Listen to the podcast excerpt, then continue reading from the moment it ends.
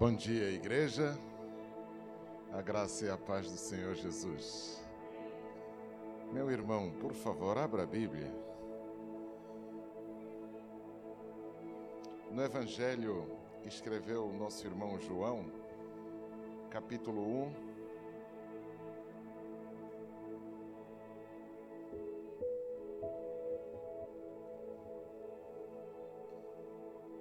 Evangelho segundo São João,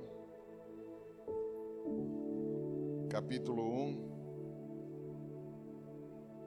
Eu vou ler apenas um versículo, versículo 14.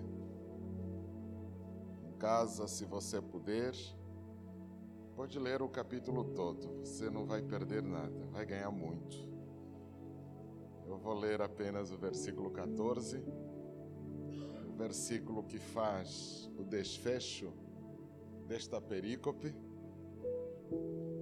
Ah, e eu queria fazer algumas considerações em torno disso. No Evangelho segundo São João, capítulo 1, o versículo 14 diz assim: E o Verbo se fez carne e habitou entre nós, cheio de graça e de verdade. Vimos a sua glória, glória como unigênito do Pai. Vamos orar. Nosso Deus, nosso Pai, nós te agradecemos imensamente pela bondade e pelo cuidado conosco te agradecemos, ó Pai, porque nos dás uma linda manhã para juntos celebrarmos ao Teu nome, Senhor. Te agradecemos pela fé que o Senhor fez brotar em nós, condição sem a qual nós não saberíamos quem Tu és. Te agradecemos agora também pela Tua palavra, ó Pai, que o Senhor fale conosco que o Senhor nos alcance, que o Senhor explicite a Sua vontade em cada coração. E, ó Pai, não permita que coisa alguma nos distraia, não permita que ninguém nos roube a semente, e tampouco, Senhor, permita que ela seja atrofiada em nós, mas que ela caia em boa terra, para que germine e cresça e produza frutos segundo a tua vontade. Pai, reconhecemos a nossa miséria, as nossas fraquezas, as nossas limitações. Reconhecemos, ó Pai, a nossa insignificância diante dos desafios que estão diante de nós. Reconhecemos que sem ti nada somos, sem ti nada podemos fazer, mas também aceitamos que a tua graça nos baste. Pai, nos ajude Pai, nos assiste. É o que nós lhe pedimos em nome de Jesus. Amém. Amém. Meus irmãos, hoje eu acordei um pouco pensativo e alguns nomes me saltam os olhos ou me salta a mente. Cadê o Edson, gente? Cadê o Edson e a Neuza? Eu fiquei pensando nesse, nesses meninos. Edson, se estiver nos ouvindo, cara, tá fazendo falta, mano. É, então, enfim, recebi um abraço tão caloroso essa manhã da nossa Nádia. Nossa, que legal. É, o netinho dela tá crescendo. Ela que não queria ser a babá, mas. não queria ser a babá do netinho. É irresistível, né? É irresistível. Enfim. Então, nosso apreço aí ao netinho, à filhota. Enfim. Ah, tem algumas caras que nos fazem muita falta. A gente não vê há algum tempo. Mas, enfim nossos irmãos estejam aonde estiverem, gente não se esqueceu de vocês. Nosso abraço aí ao Tânio. O Tânio é um parceiro, um parceirozão, né, de... O Tânio? Oxe, Tânio é meu miúdo. É o meu candengue, como disse em Angola. Meu amigo, meu irmão, né? É um, é um homem de Deus. É, um homem de Deus. Nosso abraço aí a Lisboa. Né? Nosso abraço aí aos seus filhotes, a sua esposa. Todo o nosso carinho e todo o nosso apreço. Meus irmãos, hoje será minha última participação, né? No, no, Eu não terminei de falar, irmãos. Oxe, não terminei, não me deixam nem falar direito. Selma, você está vendo como é que a igreja me trata? Na minha, minha última contribuição do mês, nesse tema, né? Nesse tema. É, enfim. Então, eu queria aproveitar o ensejo e fazer aqui algumas colocações que para mim são muito caras. Porque pensar em sonhos não é uma tarefa tão simples, sobretudo quando nós fomos embriagados pelo materialismo histórico que nos confinou a imanência da realidade. Nos faz pensar a realidade de uma forma unidimensional. E querendo ou não, isso nos trouxe algumas limitações de entendimento. Certa feita, alguém perguntou assim: o que é a realidade? O que é a realidade? Hum. E o outro disse: olha, a realidade é tudo aquilo que faz parte do universo das tuas crenças.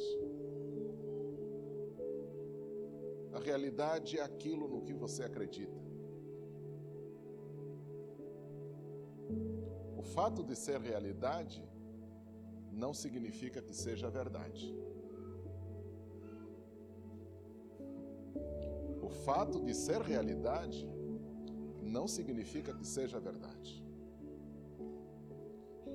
Eu nunca parei para pensar na seriedade desta frase, sobretudo quando nós nos materializamos porque para nós a realidade é aquilo que se configura apenas na materialidade, naquilo que se vê, naquilo que se toca, no sensível. Isso é verdade? Não. É verdade porque nós acreditamos, ou pelo menos supomos ser verdade porque nós acreditamos, mas não é verdade. A realidade é bem mais complexa que nós imaginamos. Sobretudo quando temos de imaginar ou pensar que as coisas que são não se configuram na materialidade. A verdade não é material. Ela não é sensível. Ainda que tenha manifestações na sensibilidade, mas ela não é sensível ela vai muito além da sensibilidade. Então, os nossos castelos sonhados são castelos ilusórios, porque não são. Os nossos sonhos são ilusões, porque não são. Comecei bem hoje.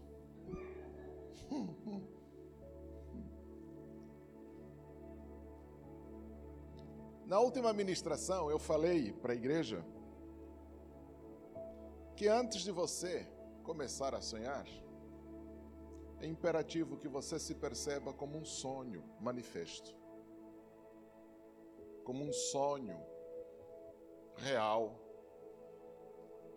porque você não é fruto de você, você não nasceu de você, você não se fez, alguém desejou ardentemente que você existisse, que você se tornasse. Ele não só desejou, como ele te fez. Criou as condições necessárias para que você acontecesse. E em acontecendo, ele não tem poupado os esforços para dar concretude a este sonho. Ele te preserva vivo, Ele te protege, Ele te dirige.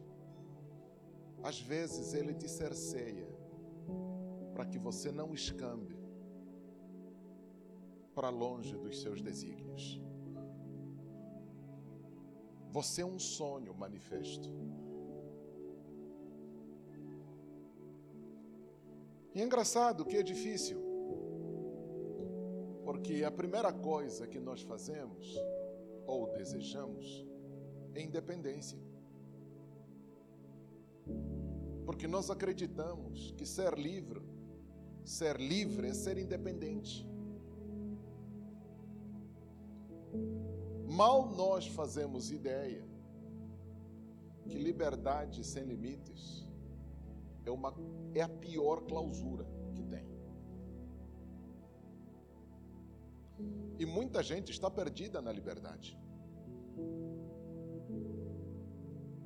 No entanto, Jesus nos ensinou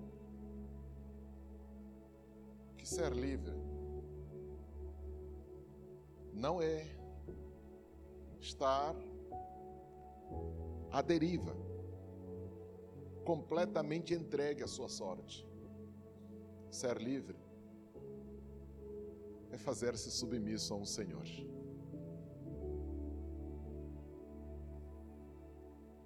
E Jesus fez isso melhor do que ninguém. Ele fez-se servo do seu Pai para viver a plenitude da liberdade e concretizar o seu sonho e o sonho de Jesus está em curso ainda. Então, hoje eu quero terminar com as minhas elucubrações em torno do que Deus tem me dado, relendo cuidadosamente esse texto com vocês. E o Verbo se fez carne e habitou entre nós cheio de graça e de verdade, e vimos a sua glória, glória como unigênito do Pai. É um texto extremamente complexo, não é de fácil entendimento, sobretudo quando a gente tende nos temos de nos pautar nos conceitos usados. Verbo, habitar. Verdade e graça, ou graça e verdade, e glória do unigênito. São conceitos extremamente densos, demandariam tempo para desenvolvermos isso, e ainda assim nos sobraria conteúdo por tratar.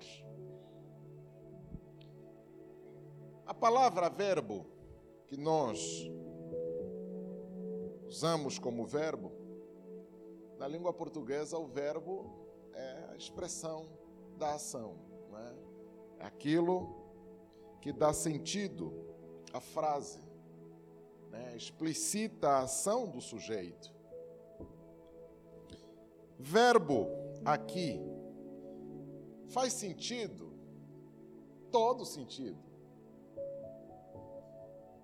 Mas a palavra da qual se traduziu verbo é bem mais ampla do que o verbo em si. O logos foi explicitado pela primeira vez por um sujeito chamado Heráclito, filósofo grego da Grécia Magna, pertenceu à escola jônica. Ele é conhecido até hoje como o profundo, o obscuro.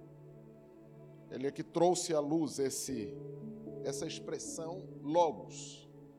E desde então, todos os filósofos de uma forma direta ou indireta vão reinterpretar a expressão logos para dar sentido àquilo que Heráclito queria dizer acerca deste conceito.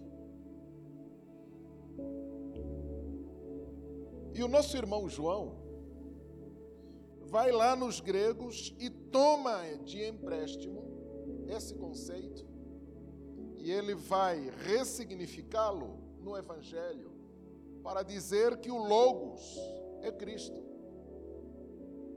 O Logos de quem Heráclito, Platão, Sócrates, Aristóteles e companhia limitada estavam discutindo é o Cristo.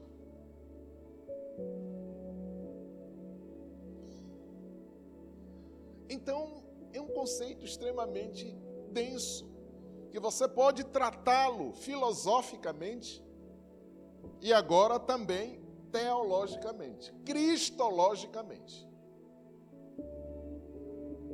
O Logos para os gregos?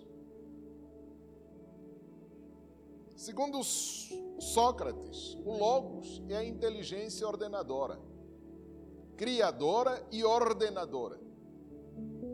Porque todas as coisas que existem, elas não se fizeram, elas foram feitas como resultado dessa inteligência ordenadora.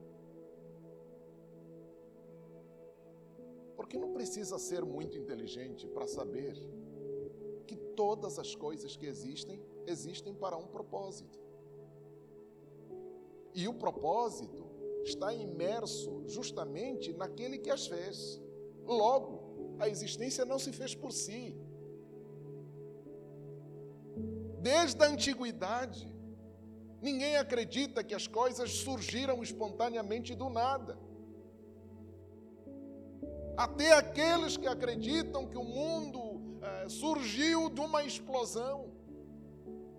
O que eles não sabem dizer é de onde vieram os elementos que explodiram. Então, todas as coisas que são, são na inteligência ordenadora. E elas passam a existir porque não são, porque existem. As coisas que existem não são, as coisas que são não existem. E para Sócrates, o existente, ou melhor, a inteligência ordenadora é, porque não existe. Ele dá existência a tudo que nós podemos tocar, porque essas coisas tocáveis são pura manifestação da inteligência ordenadora. Uhum. Olha lá. Quando você olha para isso, você sabe que isso aqui está aqui com este propósito, para o qual eu estou usando. Mas, mas quem plasmou este propósito a esse objeto, a esse púlpito,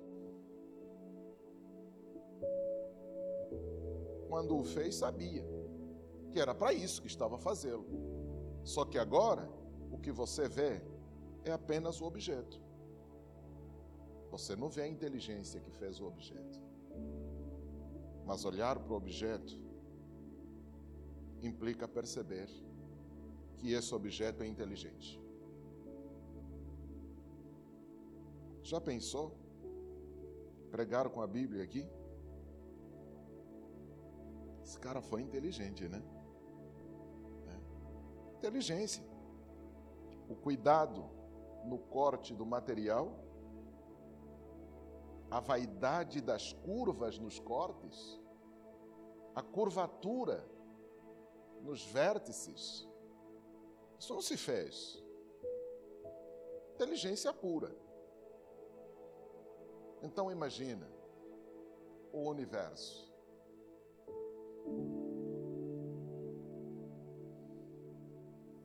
Então as coisas existem por uma razão. E uma razão inteligente, extremamente inteligente. Só que à medida em que a inteligência ordenadora cria,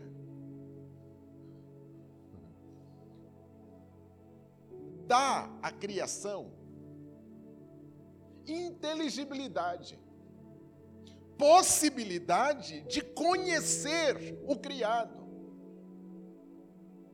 Porque todo criado é dotado de uma essência. E é essa essência o pedaço da inteligência ordenadora. Pastor Elias, está complicado. Vamos lá.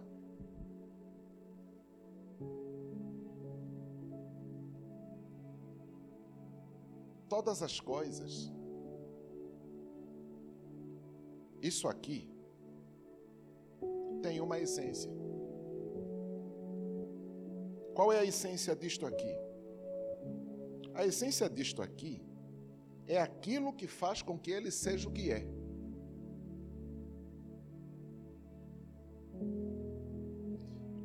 Aquilo que faz esse púlpito ser púlpito não é material, é forma pura. Não é coisa sensível que você toca, que você vê, que você cheira. E isso é inteligente. A essência desse púlpito sobrevive aos processos de degradação do próprio púlpito. Porque enquanto essência, ele se eterniza. Porque um pedaço dessa inteligência ordenadora. Doido, doido, doido. Vamos com calma. Daqui a alguns anos, esse púlpito não existe mais. Mas a sua essência permanece. Porque enquanto essência, não se submete aos processos de perecimento, porque vem da inteligência ordenadora. Estou brincando até com Sócrates. Isso é Sócrates ainda. Então imagine as coisas.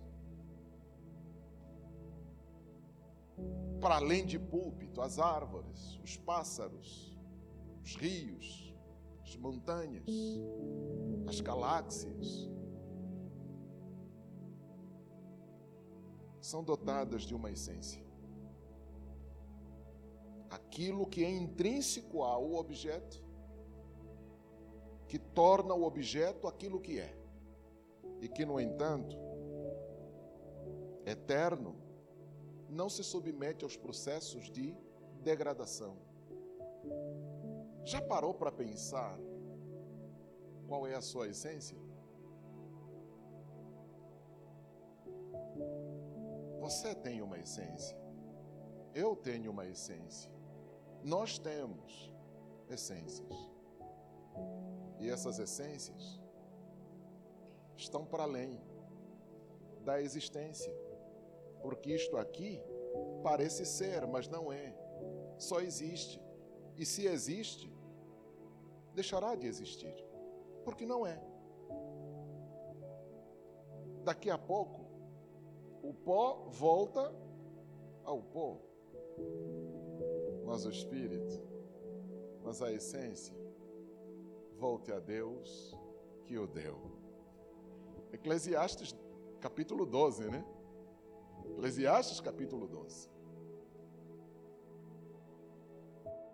Então, nós dotados de essência, todas as coisas são dotadas de essência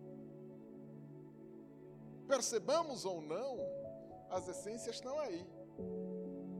A grande dificuldade nesse sentido é sinalizar que nós nos prendemos ao existente e nos esquecemos da essência delas.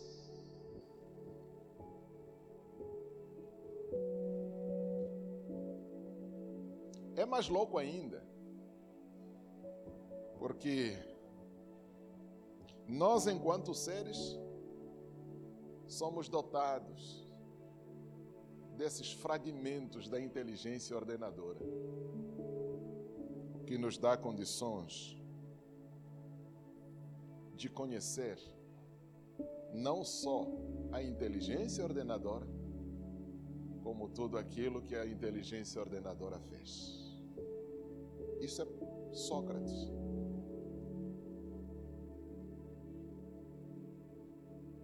João está dizendo que essa inteligência ordenadora é Cristo.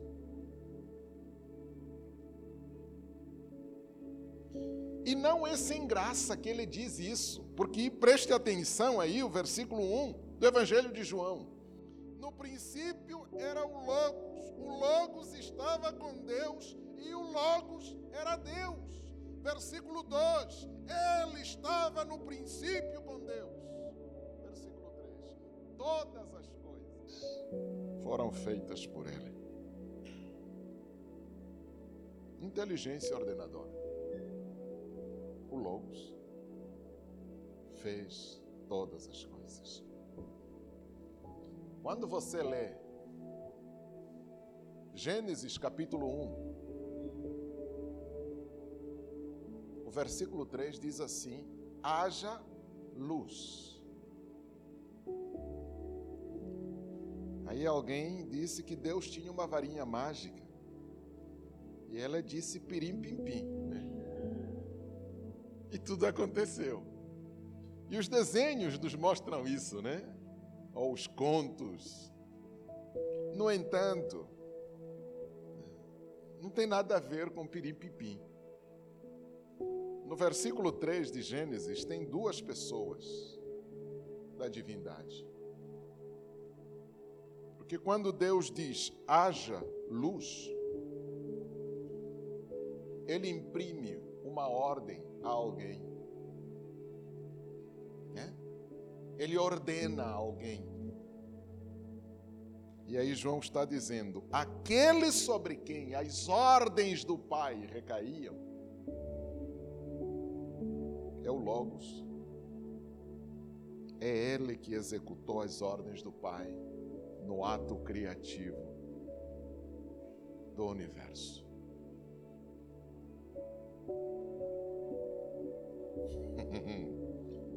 Mas aqui o louco, o terrível nesse versículo, é que essa alguma coisa que fez todas as coisas se fez carne. E aqui então se cumpre aquilo que o Paulo diz, né? O Evangelho é escândalo para os judeus e loucura para os gregos. Porque essa inteligência ordenadora, enquanto tal, é forma pura, é substância pura, é essência pura. Não tem materialidade ou existência, porque a existência não é e essa inteligência é. Então, se é, não pode existir.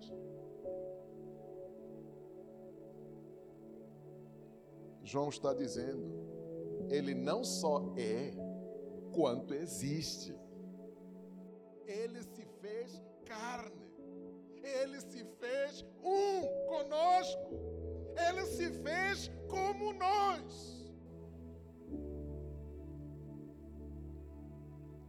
Piração total.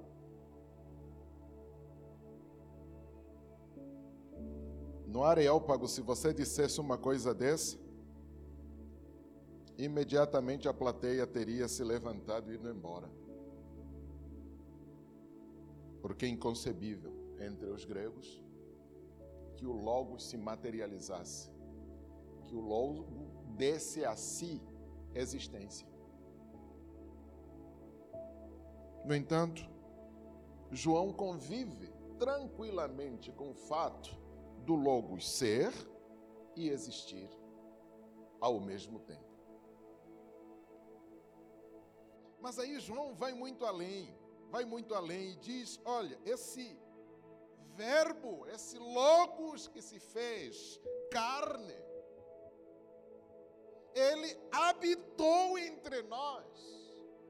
A tradução mais fiel dessa expressão seria: ele tabernaculou entre nós. Ele montou o seu tabernáculo no nosso meio. Como entender isso?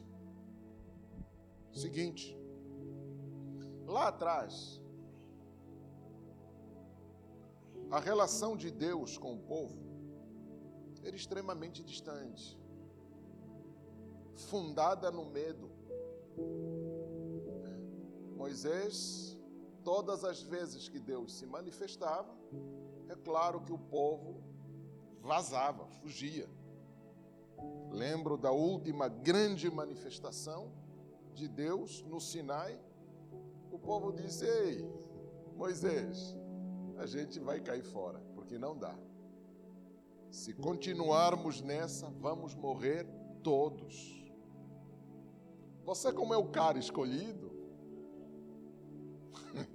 fica ali, você, ouça tudo que ele tem a dizer e depois venha nos dizer venha nos dizer, venha nos contar que o que Ele mandar, a gente vai fazer. O que a gente não suporta é continuar ouvir. Moisés estava todo trêmulo, porque ele não era diferente do povo que fugia. Aí Deus empreende, dá orientações e diretrizes a Moisés construir um tabernáculo. Porque não é esse o barato de Deus. O meu barato é ficar entre vocês, é me misturar com vocês. Então faça um tabernáculo e deixa lá um espaço para mim. Pelo menos todos saberão que eu estou ali com eles. Cria-se o tabernáculo, e no tabernáculo o Santo dos Santos. Deus representado na figura da, da arca da aliança. Desde então, se no monte as pessoas tremeram e fugiram, no tabernáculo as pessoas continuaram fugindo. Porque esse tabernáculo tornou-se tão santo, mas tão santo, que chegar lá, chegar perto, despreparado, era suicídio. O tabernáculo era móvel. Davi pediu para fazer um templo, para fixá-lo. Bom, história vocês conhecem. Esse templo foi destruído por Nabucodonosor a arca desapareceu, alguns dizem que ela foi escondida, e cientistas estão à procura desse, dessa relíquia há décadas, há séculos. Alguns dizem que está na Etiópia, outros dizem que está não sei aonde. Bom, enfim, mas ela está escondida em algum lugar. E há quem diga, né, que algum dia ela será encontrada e será estabelecida no templo. Para quê? Não me perguntem. Mas, quando Jesus vem ao mundo, o templo tornou-se extremamente inacessível. Porque a santificação do lugar não dependia mais de Deus mas da realidade que nós construímos. Nós construímos uma realidade a partir do que nós acreditamos e construímos essa realidade que não tem nada a ver com Deus. A ponto de Deus vir para ocupar o seu lugar e não deixaram.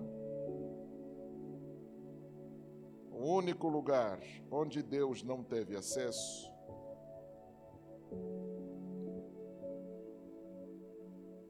na cadeira de Moisés, né? Porque aqueles que construíram uma realidade segundo as crenças humanas perverteram o propósito de Deus. Então, o que que Deus faz? Vocês não me dão acesso ao meu lugar? Tem problema. A santidade não está no lugar, nem nos objetos do lugar. A santidade está na minha presença. João está dizendo o quê? Ele tabernaculou entre nós. Isso quer dizer, a santidade o lugar santo dos santos não é um espaço delimitado onde os objetos representativos o fazem. Não é disso que se trata. O lugar santo dos santos é aquele onde ele marca presença. Ele santifica o lugar. Só que esse santificar o lugar não está mais no templo agora está nas ruas. Porque o tabernáculo dele continua móvel.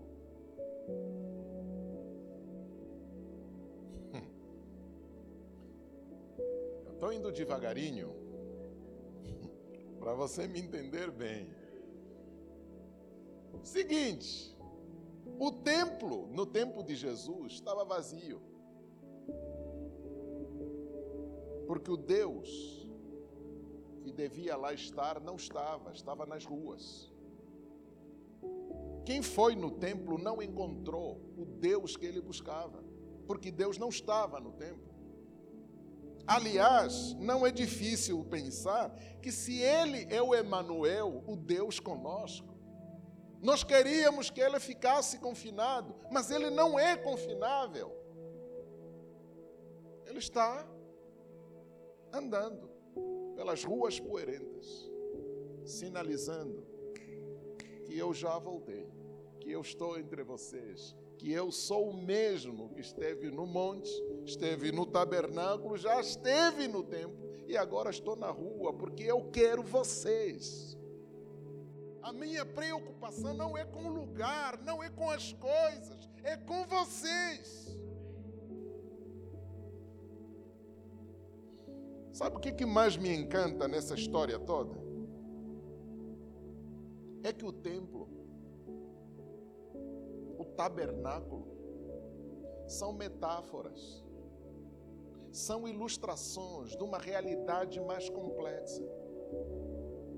São tipos de quem? De você. De você. Você é o templo no qual existe um lugar reservado para o Emanuel. O templo era só uma metáfora. Era só uma forma ilustrativa para sinalizar quem é você. quem é você, existe um lugar que deve ser só dele. Que tem de ser só dele. E é engraçado que nós o fechamos do lado de fora, né? Assim como os escribas e fariseus confinaram Jesus, o Deus conosco, do lado de fora do templo. Jesus nunca entrou no Santo dos Santos. O confinaram fora. Nós confinamos Jesus, aceitamos Jesus como Senhor e Salvador, mas o trancamos do lado de fora. A ponto dele chegar e dizer: Eis que estou à porta aí. Essa palavra não foi dirigida aos mundanos. Né? Não foi dirigida aos mundanos. Por que, que ele tem de bater na porta? Ela responde: Porque eu quero cear com você. E você precisa cear comigo. Mas eu não vou arrombar essa porta para me apropriar do meu lugar. Eu só vou adentrar esse lugar, esse espaço que é meu, se você abrir a porta.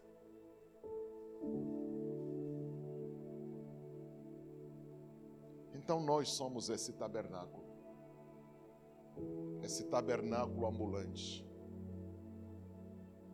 esse templo ambulante, cujo espaço ele pode ser cheio se preenchido por ele, ou vazio se ele é ausente.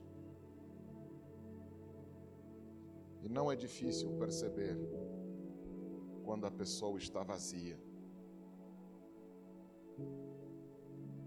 Não é difícil perceber quando a pessoa está vazia. Porque ela se cerca do existente e faz do existente o ser em si. Então, porque estou usando uma camisa de marca, eu sou mais pessoa do que você, que não usa a marca que eu uso. Porque eu tenho um carro importado, eu sou mais gente do que você, que anda de Fusca ou de Mercedes Busão. Porque eu que como caviar, sou mais ser humano do que você que come colchão duro. Hoje até colchão duro tá caro, né? Tá caro, tá caro. Nós estamos comendo, bom, deixa para lá. Então as pessoas se cercam de coisas e se fazem mais pessoas do que as outras pessoas porque eu me visto melhor do que você, eu sou melhor do que você. Porque eu estudei mais do que você, eu sou mais do que você.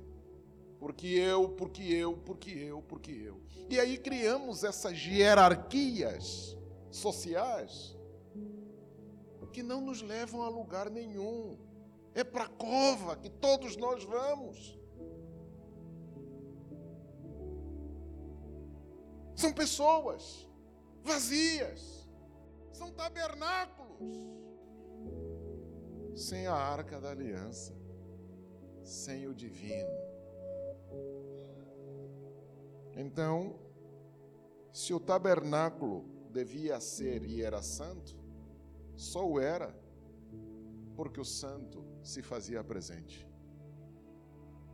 Se o templo era santo, o era, se tão somente se o santo se fizesse lá presente.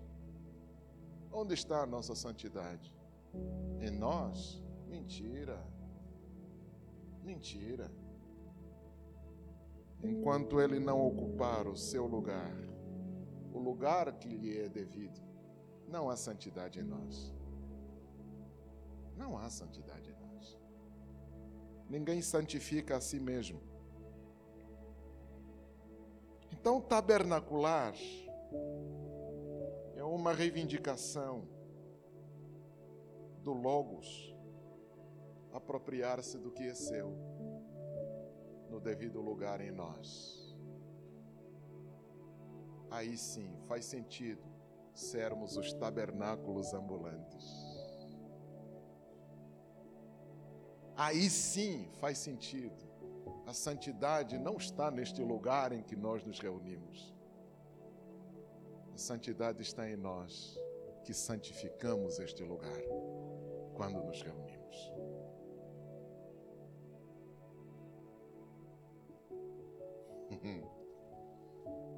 Vimos a sua glória como a glória do unigênito.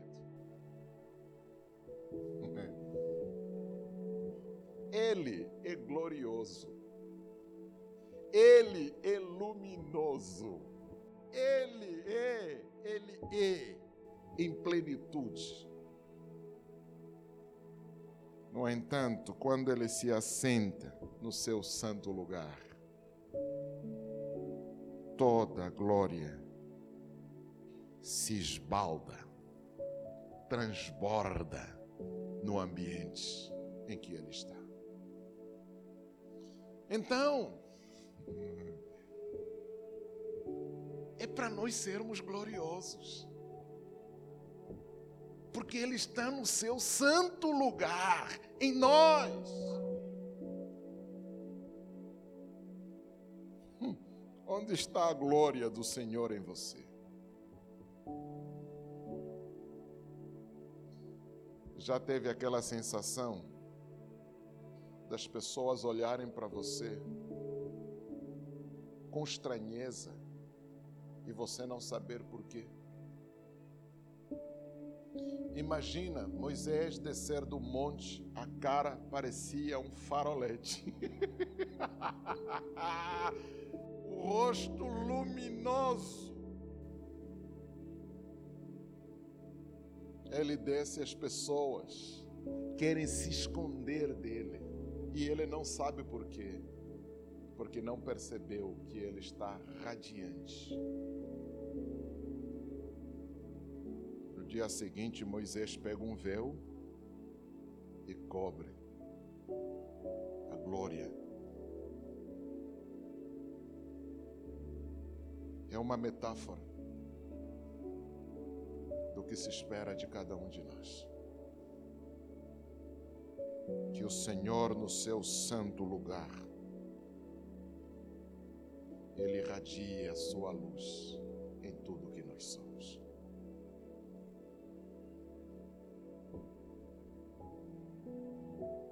o estranhamento dos outros conosco não tem nada a ver com a sua existência, mas sim com a sua essência. Essa essência tornado o que ela deve ser pela presença dele em você. E é engraçado, né? Porque, levando isso a rigor, o que faz um templo é o divino. O que faz um templo sagrado é o divino.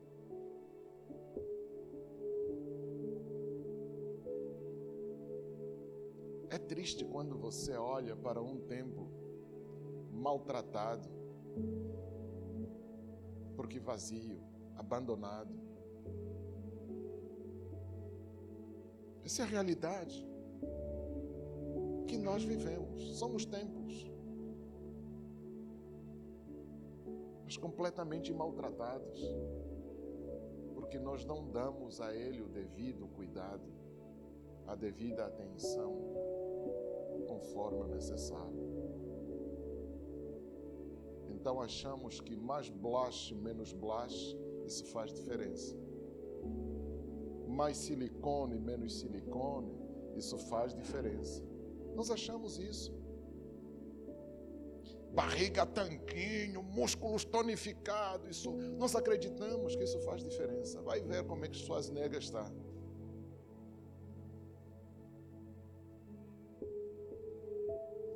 Isso que faz diferença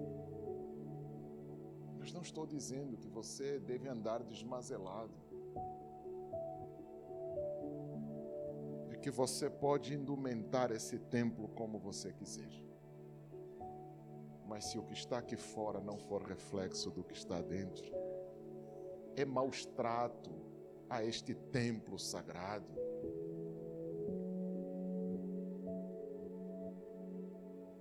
É maus trato a esse templo sagrado. O Logos imprime à existência humana uma nova lógica. A lógica da graça e da verdade. A verdade não é conceito. A verdade não é conceito, porque os conceitos lidam com coisas. A verdade é uma substância. A verdade é uma essência. A verdade é um ser. Melhor dizendo, a verdade se fez pessoa também.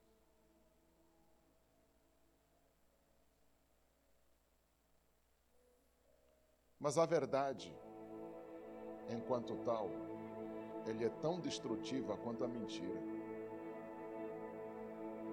Porque enquanto verdade não admite nada diferente dela mesma.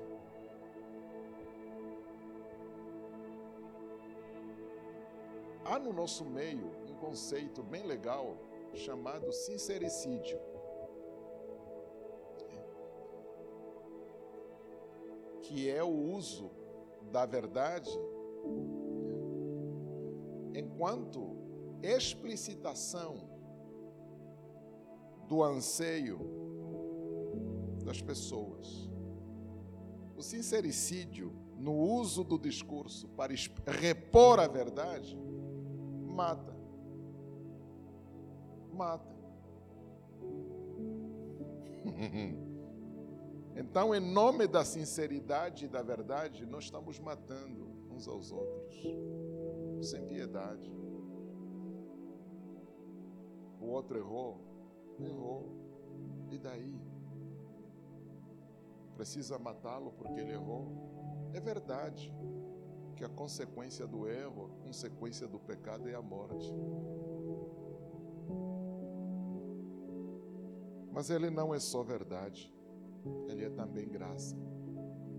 E graça aqui, nessa parceria com a verdade, é a prerrogativa de nunca dar ao outro o que ele merece. Graça aqui, em parceria com a verdade, é a prerrogativa de nunca dar ao outro o que ele merece. Eu sei que todo erro é passível de morte. É o que as Escrituras dizem. Isso é o que nós merecemos. Mas Ele, antes de fazer uso da verdade, Ele faz uso da graça. Não confere aos homens aquilo que eles merecem, mas dá-lhes aquilo que eles não merecem.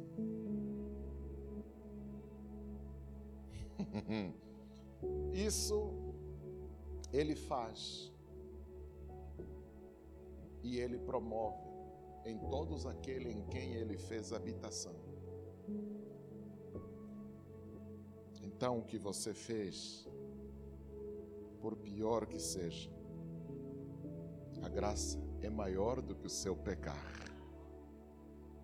A graça é maior do que os teus erros. A graça é maior do que qualquer tropeço que você tenha tido. A verdade, ela é subjugada na graça. E a graça ordena a verdade.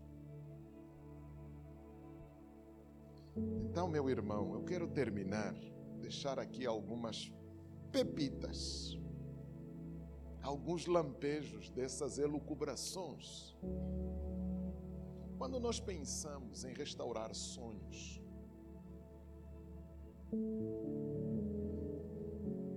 para mim eu tenho por certo isso. Nenhum sonho em nós é maior do que aquele de nos tornarmos naquilo que Ele espera que nós sejamos. Vou repetir. Eu tenho por certo isto. Nenhum sonho que eu venha a ter deve ser maior do que aquele que me torna naquilo que ele deseja que eu seja. E aí vem a pergunta: qual é o sonho dele comigo? Qual é o sonho no que Ele quer que você e eu nos tornemos. Meu irmão,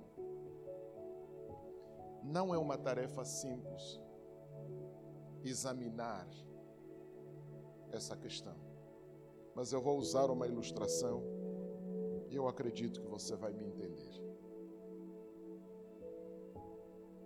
Todos nós gostamos de comer frutas. Mas a fruta é comida e sonho ao mesmo tempo. É comida e sonho ao mesmo tempo. Coma a fruta, mas não destruas o sonho da fruta. Já comeu manga? Gostoso, né? Sabe o que é o barato do comer a fruta? Era chupar a manga. É depois de você ter comido. Arrancar os. Não, aquilo é trabalhoso.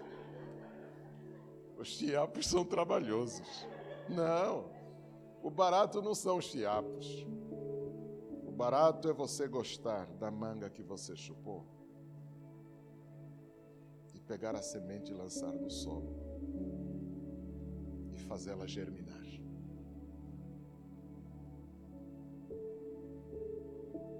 Esse é o barato de comer a fruta. É você gostar tanto do que comeu e desejar voltar a comer. E no desejar a voltar a comer,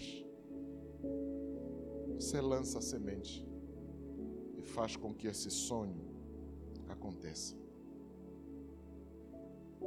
Isso aqui é a parte comestível. Nós precisamos distinguir o sonho dentro, a semente em nós.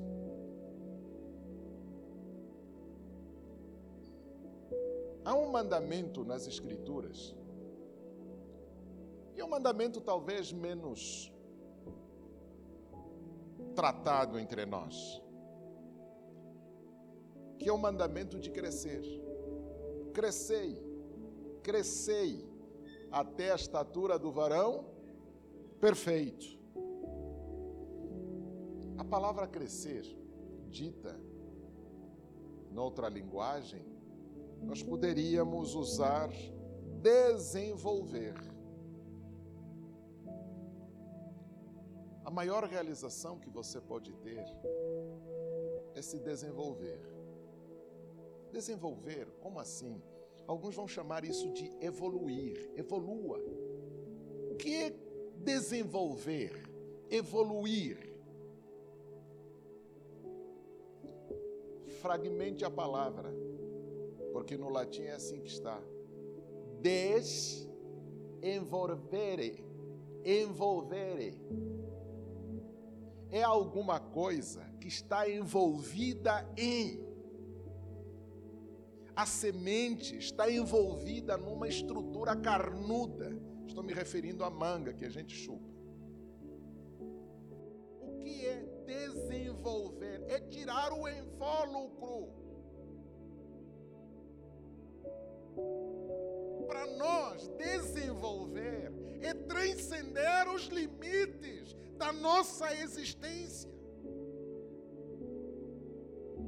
É ir além dos apetites, das inclinações, dos desejos do nosso corpo. Um sábio certa feita disse: só estaremos plenamente desenvolvidos quando nos livrarmos totalmente do egoísmo.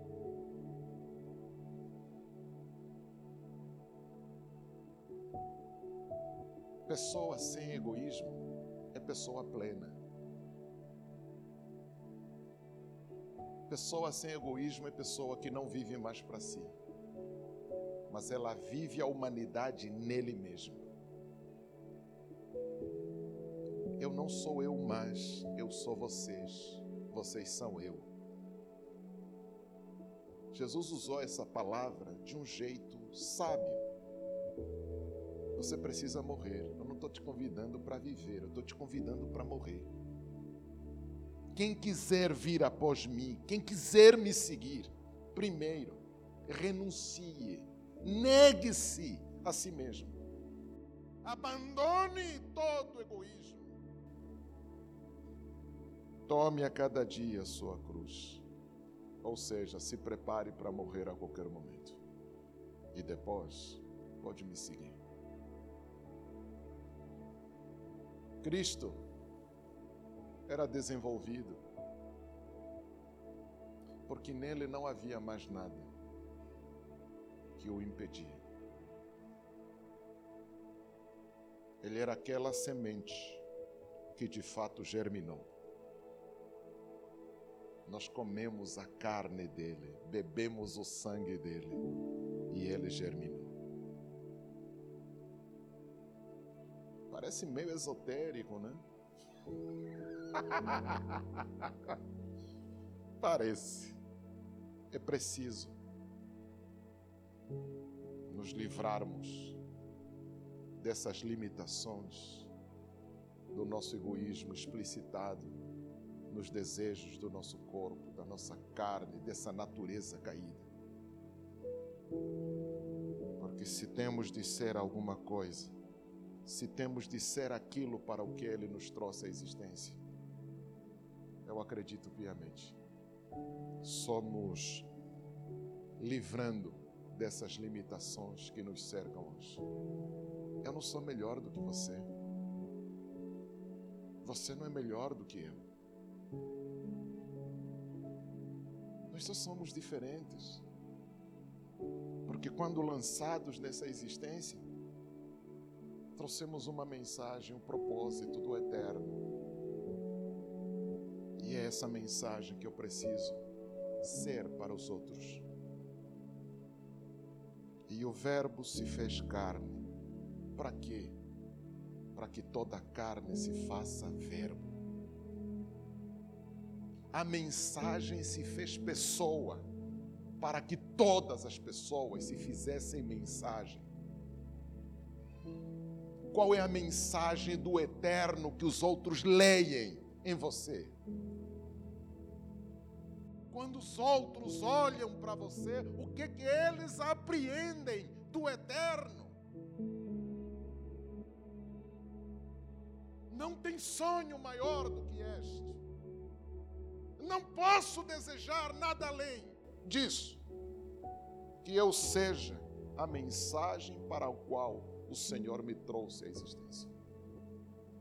Porque se Ele se fez, Ele que é a mensagem do Eterno,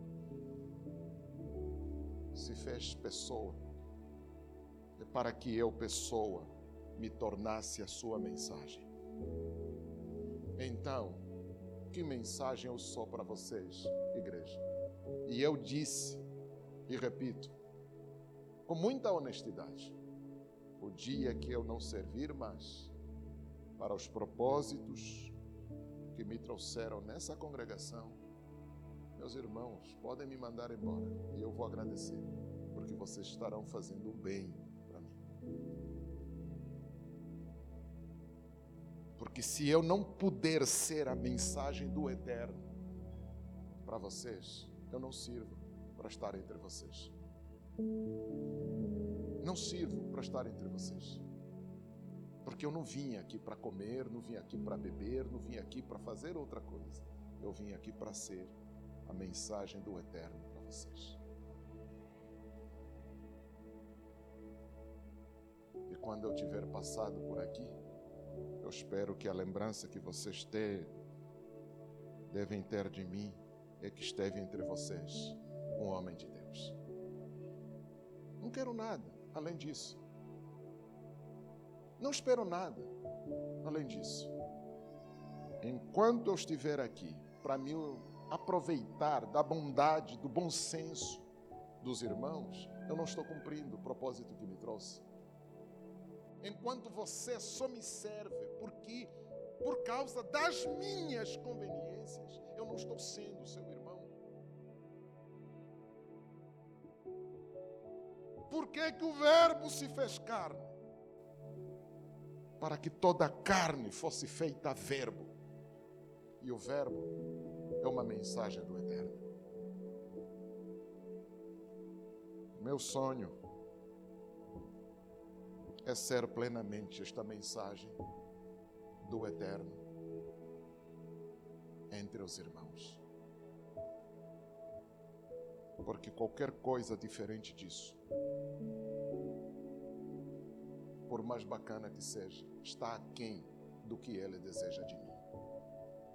Então, ser eterno, ou melhor, ser a mensagem do eterno, tem essas implicações de ser o, o tabernáculo ambulante. Esse tabernáculo preenchido pelo Eterno. Jesus disse: Aqueles que guardarem os meus mandamentos, esses é que me amam. E aqueles que me amam, eu e o Pai viremos e faremos nele morada. Que eu seja essa morada do Eterno e que eu viva de tal maneira que os outros não duvidem que o Eterno fez o seu tabernáculo na minha pessoa. Tem sonho maior do que este? Tem sonho maior do que este? Sonhar com casa, você vai deixar a casa. Sonhar com carro, o carro vai estragar. Sonhar com dinheiro, você vai abandonar o dinheiro, vai perder o dinheiro. Essas coisas parecem ser, elas não são, são ilusórias. Porque, da mesma maneira como as adquirimos, nós as perderemos. Paulo disse: Combati o bom combate, acabei a carreira, mas guardei o que ninguém me pode tirar a fé. E é essa coisa que o Eterno nos deu, chamado fé, que nós vivemos na bandalha. Não levamos a sério a nossa fé. Fazemos dela qualquer coisa. Você não acredita em Deus porque você pode. Isso é um dom que Deus te deu. Não trate levianamente a sua fé. Terceiro, no trato com os outros, tome cuidado de ser verdadeiro demasiadamente e menos gracioso. O Eterno não trata ninguém assim. E Ele não espera que você trate os outros diferente do modo como Ele te trata.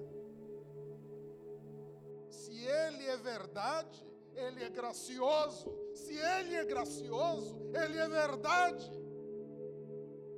Mas a verdade nunca vem primeiro. Ele primeiro te agracia. Ele te preserva. Ele cuida de você.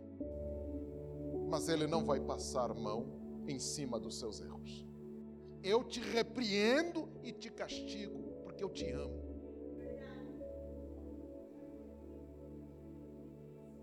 Ele é gracioso porque nos preserva, apesar das nossas mazelas. Mas nem por isso deixa de cuidar e tratar dessas mazelas que nós temos. Então, meu irmão, no sonho de ser a mensagem do eterno para o mundo, não coloque a verdade à frente da graça antes de ser verdadeiro, seja gracioso, para que você não seja instrumento para destruir os outros. Última coisa, deixe que a glória do Senhor brilhe em você. Deixe que a glória brilhe em você. E quando ela estiver brilhando, tinindo, com certeza, alguns vão dar dislikes, é normal, as trevas não gostam da luz, mas também você vai ouvir uns likes hipócritas, né? Por que, que só ele e não eu? Alguns likes de inveja. Meu irmão, não importa o que acontece, likes ou dislikes, aplausos ou. Uh, não importa. Deixe que o eterno brilhe em você. Deixe que o eterno brilhe em você. E é engraçado, né? Que às vezes essas manifestações do eterno através de nós gera aplausos, gera comoção. Tome cuidado para você não se envaidecer pensando que é para você. Certo? Não seja a mula sobre a qual Jesus montou. É? Que ao entrar em Jerusalém, vendo. Aí a mula, cara, eu sou o cara. Né? Não, os aplausos não eram da mula. Eram daquele que estava montado sobre a mula. Talvez melhor do que ninguém, Paulo entendeu isso e disse: Irmãos, a glória não é do vaso. A glória não é do vaso de barro. A glória é do tesouro que o vaso contém, carrega. Então seja cheio de Deus. E essa glória seja visível aos outros. Se por acaso você for aplaudido ou vaiado, não se preocupe. Não é com você que as pessoas estão lidando. É com o tesouro que você carrega na vida de você. Se tiveres que sonhar, é com isso que eu espero que você sonhe. Se tiveres que sonhar, aliás, você tem de sonhar, este é o sonho que eu espero que você alimente. E Deus em Cristo te abençoe ricamente. Velhinho.